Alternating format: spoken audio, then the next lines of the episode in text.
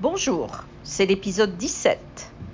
Uh, today we're going to talk about some sounds which are different whether the word is masculine or feminine.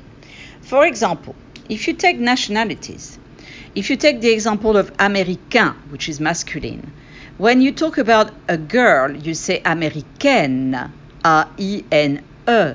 So you add a E at the end of the word, and the nasal sound disappears.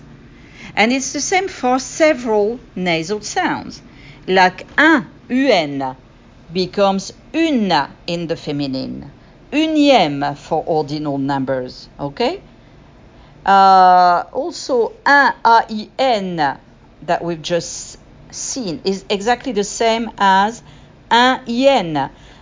For example, fin in the masculine becomes fine in the feminine. Same thing for yen, I-E-N, like italien. The feminine is italienne, okay?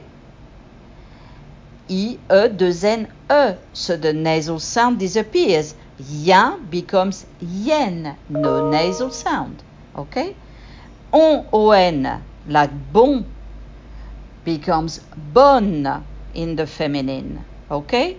So no more nasal sound. And that's the same for all the uh, nasal sounds that you hear. Each time you add another consonant and a E at the end, it's going to change and the nasal sound will disappear. So check out all the words that you know and you'll see that the rule applies to all of them. OK À bientôt pour l'épisode 18.